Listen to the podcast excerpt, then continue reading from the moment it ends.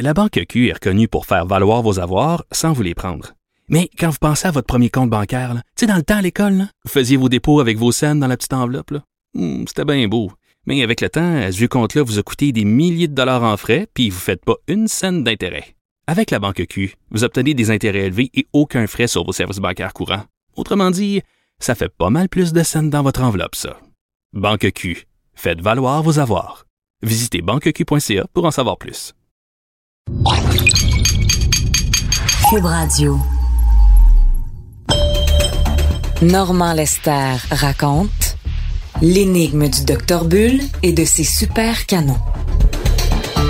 Ma nouvelle série de balados raconte l'histoire de Gérald Bull, le scientifique génial qui a conçu et développé ici au Québec en Estrie le plus gros canon de l'histoire.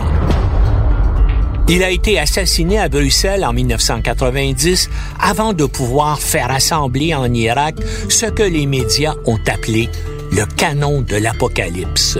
Voici l'histoire de l'énigmatique Dr. Bull.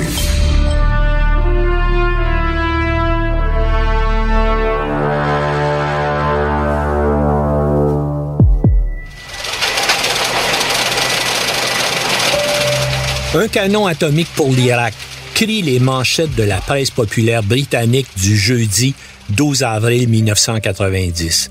Les Britanniques n'en croient pas leurs yeux lorsqu'ils apprennent que des douaniers ont intercepté ce qui semble être les pièces du plus gros canon du monde destiné au régime de Saddam Hussein.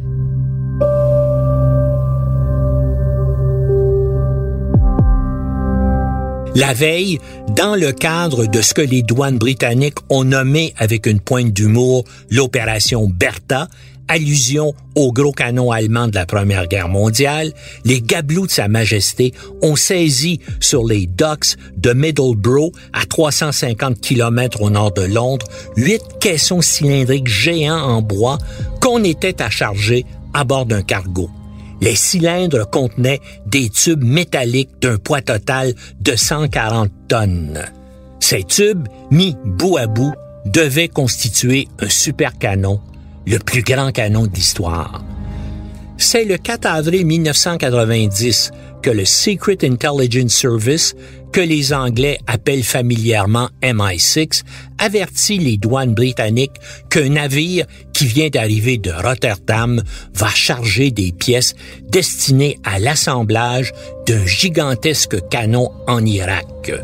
Un fonctionnaire des douanes confie à des journalistes Nous avions des informations précises. Nous savions ce que nous cherchions.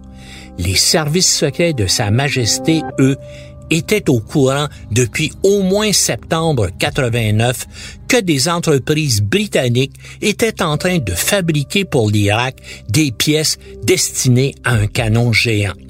La maquette du supercanon avait d'ailleurs été présentée au Salon de l'armement de Bagdad de 1989, une maquette imposante qui faisait plus d'un mètre de hauteur. Des centaines d'attachés militaires et de spécialistes qui visitaient cette foire à l'armement étaient donc en mesure de vérifier et de confirmer quelles étaient exactement les caractéristiques du supercanon de 1000 mm de calibre que Bull développait pour les Irakiens.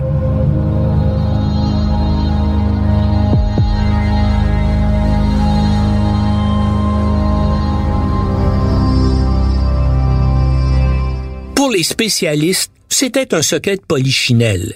Les services secrets belges avaient alerté plusieurs services amis dans le courant de l'année 1989 que la Space Research Corporation de Bruxelles en était le maître d'œuvre. À travers le monde, dans les milieux du renseignement, on sait que la SRC de Bruxelles est le plus important bureau d'études balistiques de la planète qu'il agit comme conseiller dans le domaine de l'artillerie lourde auprès des forces armées de dizaines de pays, dont l'Irak. Son patron, l'énigmatique Dr. Bull, tente pourtant d'entourer ses activités de la plus grande discrétion, comme il se doit quand on exerce un tel métier. Le Mossad et la CIA étaient au parfum depuis encore plus longtemps que leurs collègues belges de la nouvelle tentative de leur vieille connaissance Jerry Bull de réaliser le rêve de sa vie.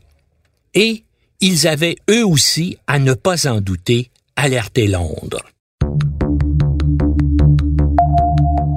Aux journalistes qui lui demandent de commenter la saisie, l'ambassade d'Irak à Londres dément absolument. Ce sont, dit son porte-parole, des informations dénuées de tout fondement qui font partie d'une campagne orchestrée par les Britanniques et les milieux sionistes. Fin de citation. Les forges de Sheffield, qui ont fondu les tuyaux, prétendent dans un premier temps qu'il s'agit de simples conduits destinés à l'industrie pétrochimique irakienne, un contrat de 1,3 million de livres sterling. Pourtant, Sheffield Forgemaster est une entreprise qui s'y connaît en canon. Elle a la réputation d'excellence dans la production d'acier et de tubes de canon. Interrogé à ce sujet, le PDG de la Sheffield Peter Wright lance avec mépris Nos tubes, des canons lance-missiles, c'est de la pure fantaisie, c'est de la science-fiction. Fin de citation. Il explique que son entreprise a été contactée par le ministère irakien de l'Industrie et des Minéraux pour la livraison de 52 tuyaux qui n'ont absolument rien à voir avec un quelconque canon. D'ailleurs, se plaît-il à souligner, la commande irakienne a reçu sans difficulté le feu vert du ministère britannique du Commerce et de l'Industrie qui a déjà autorisé la livraison à l'Irak de 44 tubes identiques. Les techniciens des forges de Sheffield étaient pourtant plus perspicaces que leurs patrons. Ils s'étaient bien rendus compte en lisant le cahier des charges du contrat qu'il ne s'agissait pas là de tubes d'acier ordinaire destinés à des applications pétrochimiques. On exigeait une tolérance au 5 millième de pouce, du jamais vu dans la production de tuyaux pour la pétrochimie. Les employés chuchotaient en souriant pendant l'exécution du contrat que ces tubes allaient servir de lance-fusée. Les devis des pièces commandées avaient été soumis au gouvernement britannique. Le Tube Project contenait de nombreuses pages d'explications qui montraient clairement qu'il provenait de la Space Research Corporation. Un nom curieux, n'est-ce pas, pour une entreprise qui fait dans la pétrochimie. Le paraphe du Dr Bull figurait sur les documents, mais les dirigeants de l'entreprise insistent sur le fait que ce nom n'avait pour eux aucune signification particulière avant qu'ils n'apprennent dans les journaux son assassinat à Bruxelles. Par contre, il paraît tout à fait impossible que le Foreign Office, le ministère de la Défense et les services de renseignement n'aient pas, eux, reconnu le Dr Bull. Chose certaine, lorsque l'affaire des supercanons éclate, les relations entre Londres et Bagdad sont au plus bas. Le Foreign Office avait convoqué l'ambassadeur irakien 15 jours auparavant à la suite de la saisie à l'aéroport de Heathrow de commutateurs électroniques américains susceptibles de servir de détonateurs à des charges nucléaires. Plusieurs spécialistes ont d'ailleurs évoqué l'hypothèse que ces commutateurs aient aussi été destinés au programme de supercanons irakiens. Le 15 mars 1990, une semaine seulement avant l'assassinat de Bull, Londres avait aussi protesté officiellement auprès de l'Irak contre l'exécution du journaliste d'investigation britannique d'origine iranienne Fazad Bazoff et l'emprisonnement d'une infirmière britannique Daphne Parrish. Les deux avaient été trouvés coupables par un tribunal irakien d'espionnage. Bazoff pour la Grande-Bretagne et l'infirmière pour Israël. Les deux avaient été arrêtés par la police secrète irakienne près du site où Bull entendait construire son supercanon interrogé à la prison d'Abu Ghraib, qui deviendra notoire durant la guerre d'Irak comme centre de torture de l'armée américaine, Bazov a confessé qu'il s'était rendu en Irak afin de recueillir des informations sur les activités de Gérald Bull dans ce pays.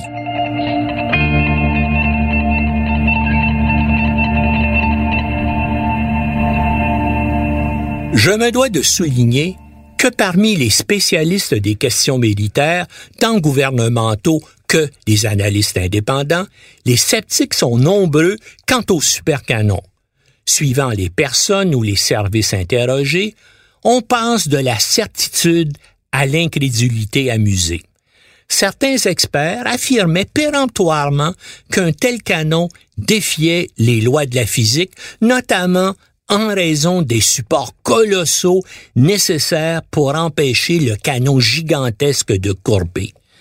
Ces prétendus experts n'avaient pas songé qu'il pourrait être construit à flanc de collines ou de montagnes.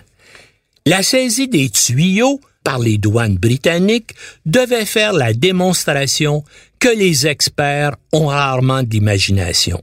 Les experts, particulièrement dans le domaine militaire, comme j'ai pu le constater personnellement à plusieurs reprises, sont souvent incapables de concevoir une approche non conventionnelle à leur domaine. La presse britannique en cita plusieurs. Selon l'un d'eux, un canon fabriqué avec les tuyaux saisis tuerait plus de ses servants que d'ennemis.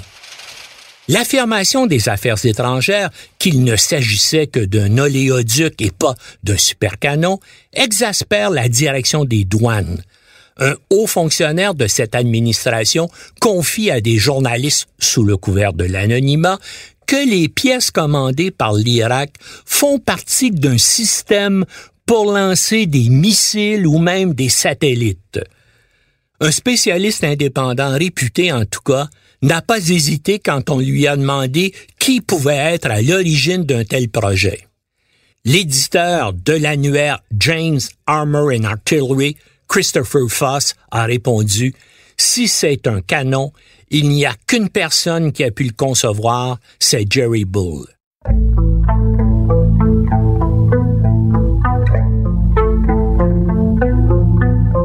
Le lien entre les tubes saisis et le maître de la science balistique au 20e siècle, assassiné quelques semaines plus tôt, est vite établi.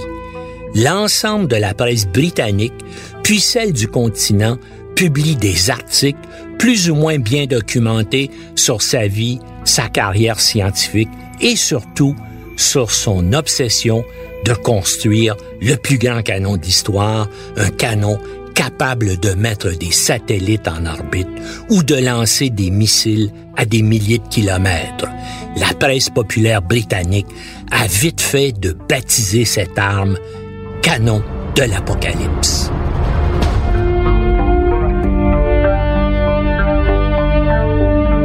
Les enquêteurs des douanes britanniques, qui supportent de plus en plus mal les sarcasmes des incrédules devant leur prise, coule à quelques journalistes l'information qu'ils ont eux-mêmes obtenue des services secrets britanniques.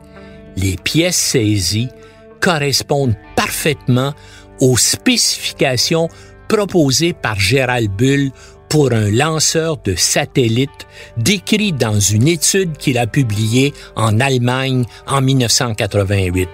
The Paris Guns and Project ARP.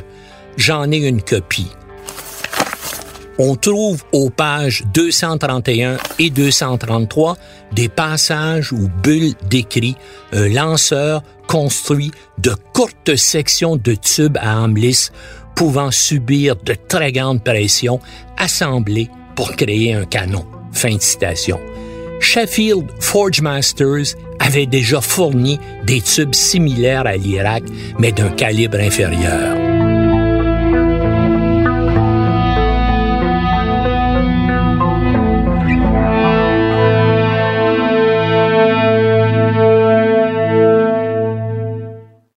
La Banque Q est reconnue pour faire valoir vos avoirs sans vous les prendre. Mais quand vous pensez à votre premier compte bancaire, tu sais, dans le temps à l'école, vous faisiez vos dépôts avec vos scènes dans la petite enveloppe. Hmm, C'était bien beau. Mais avec le temps, ce vieux compte-là vous a coûté des milliers de dollars en frais, puis vous ne faites pas une scène d'intérêt. Avec la Banque Q, vous obtenez des intérêts élevés et aucun frais sur vos services bancaires courants. Autrement dit, ça fait pas mal plus de scènes dans votre enveloppe, ça. Banque Q. Faites valoir vos avoirs. Visitez banqueq.ca pour en savoir plus. À la SRC à Bruxelles, Michel, le fils de Gérald Bull, affirme à des journalistes dubitatifs que la plus illustre société de consultation dans le domaine de l'artillerie lourde tente de se diversifier dans la pétrochimie avec des résultats mitigés, précise-t-il. Il nie catégoriquement, par contre, que la SRC ait commandé les huit tubes d'acier saisis par les douanes britanniques. La SRC, dit-il, n'a absolument rien à voir avec un quelconque projet de supercanon. Le fils de Gérald Bull ne ment que par omission, puisque le projet Babylone, c'est le nom de code du programme de supercanon irakien, dépend d'une entreprise spécialement créée à cet effet par son père, l'Advanced Technology Institute, dont le siège est à Athènes en Grèce et qui possède bien sûr un bureau à Bagdad. Nous y reviendrons. Aux communes, la première ministre Margaret Thatcher tente de se distancer de l'affaire en faisant porter le blâme aux deux firmes qui ont fabriqué les pièces pour l'Irak. C'est un député de son propre parti, l'ancien vice-président du Parti conservateur, Sir Hal Miller, qui la met dans l'embarras. Il révèle qu'il a lui-même contacté les ministères du Commerce, de la Défense et les services secrets l'année précédente pour les informer qu'un des patrons d'une des sociétés liées au contrat soupçonnait que son entreprise fabriquait des pièces destinées à un lance-missile pour l'Irak. Avec les documents fournis par les entreprises impliquées, l'opposition parlementaire a révélé que tous les détails des contrats et l'identité des clients avaient été transmis au gouvernement britannique et qu'il avait répondu qu'aucun permis n'était requis et que la commande pouvait être remplie. Madame Thatcher resta muette, ce qui est rare, et ses ministres firent de même l'opposition jubila. Les commentateurs ne comprenaient pas la position du gouvernement. Puis, nouvelle surprise lorsque les médias révèlent que les douanes britanniques sont soumises à d'intenses pressions politiques pour ne pas porter d'accusation dans l'affaire du supercanon. L'explication me semble évidente. Les Anglais comme les Américains soutenait discrètement l'Irak dans sa guerre contre l'Iran. Le supercanon ne causait pas de problème tant qu'il était destiné à servir contre les Iraniens. Une fois cette guerre terminée en 1988, c'était une autre affaire.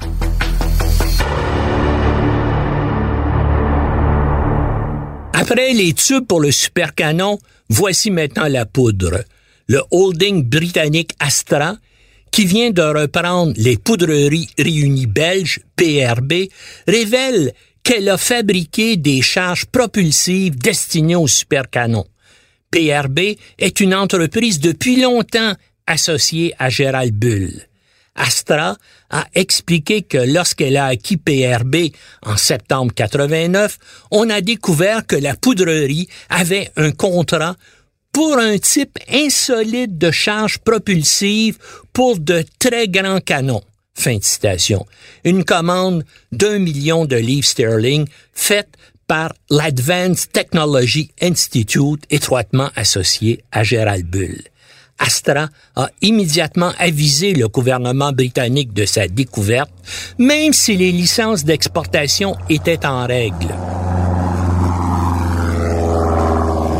La poudre propulsive insolite a été livrée à la Jordanie par des appareils C-130 Hercule des forces aériennes belges spécialement affrétés par PRB. durant la guerre Irak-Iran, une partie importante des livraisons de matériel militaire à l'Irak passait plus ou moins clandestinement par la Jordanie avec l'assentiment des États-Unis, bien sûr.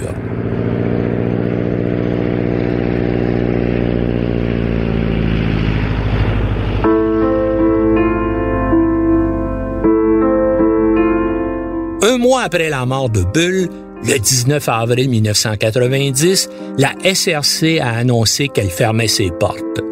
Dans un communiqué remis à la presse, la famille Bull affirmait qu'elle a décidé de cesser toutes les activités de la SRC et de dissoudre toutes les compagnies à l'intérieur du groupe.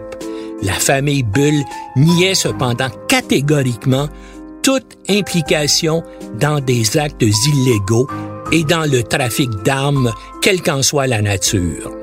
Selon Michel Bull, la famille avait décidé de fermer à cause du décès de leur père et de la tempête médiatique a suivi la saisie des tubes en Angleterre.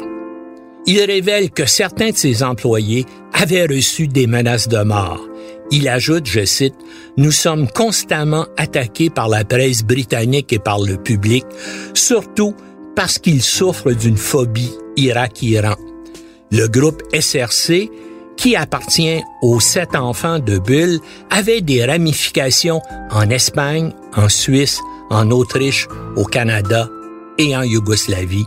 Il employait 85 personnes. La SRC, dans son communiqué, affirme que Gérald Bull a fourni de la technologie informatique et des logiciels de contrôle de qualité à l'Irak, pas des canons. La saisie des huit tubes et l'invraisemblable enchevêtrement d'informations parcellaires concernant les tractations entourant cette affaire allait connaître plusieurs autres rebondissements dans les semaines suivantes impliquant l'Irak et plusieurs compagnies européennes qui fabriquaient les composantes du supercanon. En Italie, des pièces d'acier totalisant quelques 90 tonnes sont saisies avant leur expédition vers l'Irak. Il s'agissait vraisemblablement de culasses de canon.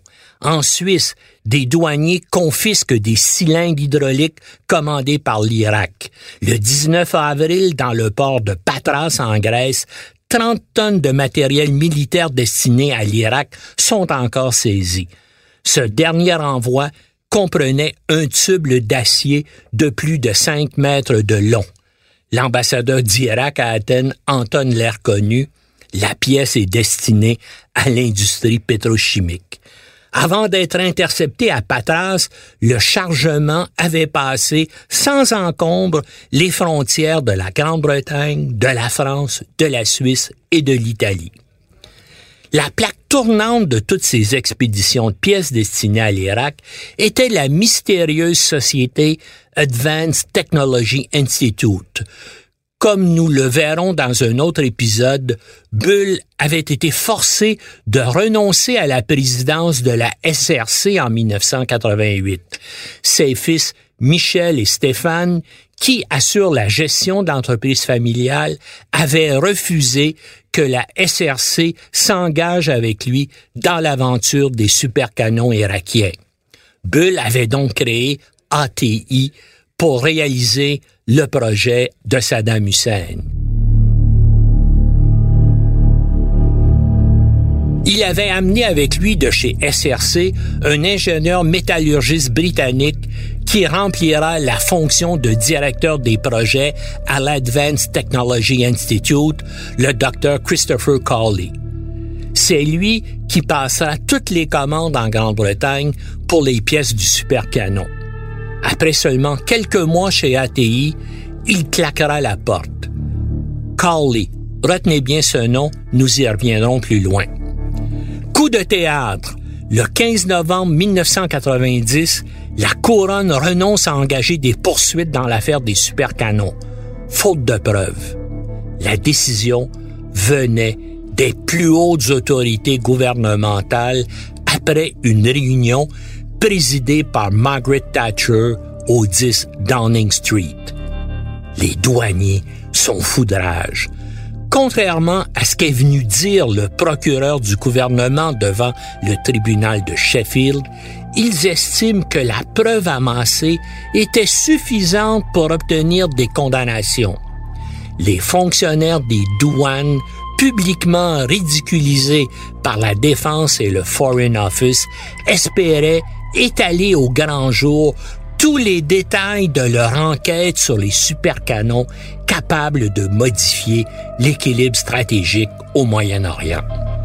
Ils se préparaient à porter des accusations contre 11 Britanniques dans l'affaire des supercanons. Ils comptaient également engager des procédures d'extradition contre trois hommes demeurant à Bruxelles les services de renseignement belges leur avaient fourni des preuves établissant que deux Français et un Sud-Africain étaient impliqués dans la recherche de la SRC en vue de développer le projet Babylone.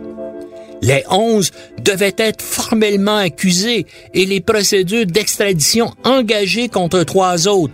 Mais car la veille, le gouvernement britannique a décrété l'arrêt immédiat des procédures, frustrant les enquêteurs de la satisfaction de montrer aux yeux de tous qu'ils avaient raison en dépit des sarcasmes des experts.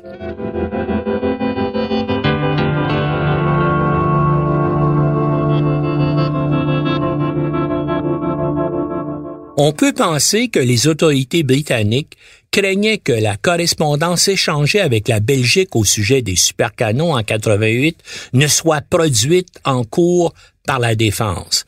Mais des personnes familières avec le dossier pensent qu'on craignait aussi qu'un procès entraîne des révélations sur le principal collaborateur de Gérald Bull dans le projet Babylone, le docteur Christopher Cawley.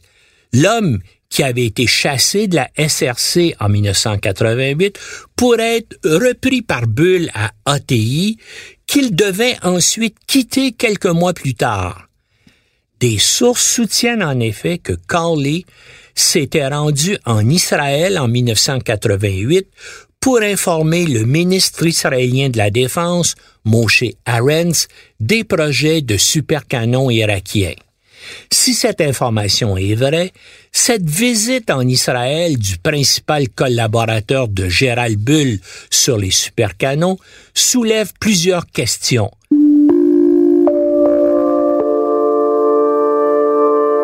Carly a-t-il contacté les autorités israéliennes avec l'assentiment de Gérald Bull? Était-il en contact aussi avec le Secret Intelligence Service? Et si oui, depuis quand? Quoi qu'il en soit, la curieuse décision d'arrêter toutes les procédures a été prise lors d'une réunion du cabinet britannique sous la présidence de Margaret Thatcher, alors que son gouvernement considérait qu'il y avait eu dans cette affaire exportation illégale d'armements meurtriers vers l'Irak. Madame Thatcher ne voulait absolument pas que des hauts fonctionnaires viennent témoigner qu'elle était au courant de ce qui se passait et qu'elle avait même probablement autorisé, sinon encouragé, l'opération.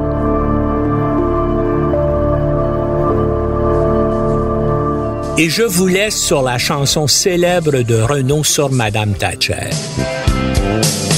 Et quand viendra l'heure dernière, l'enfer sera peuplé de crétins, jouant au foot ou à la guerre, par celui qui pisse le plus loin. Moi je me changerai en chien si je peux rester sur la terre. Et comme réverbère quotidien, je m'offrirai Madame Thatcher.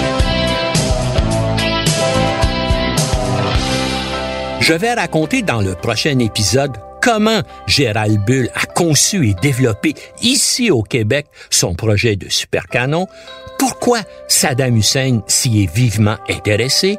Et aussi pourquoi les États-Unis et leurs alliés, dont le Canada, l'ont laissé faire et même l'ont aidé?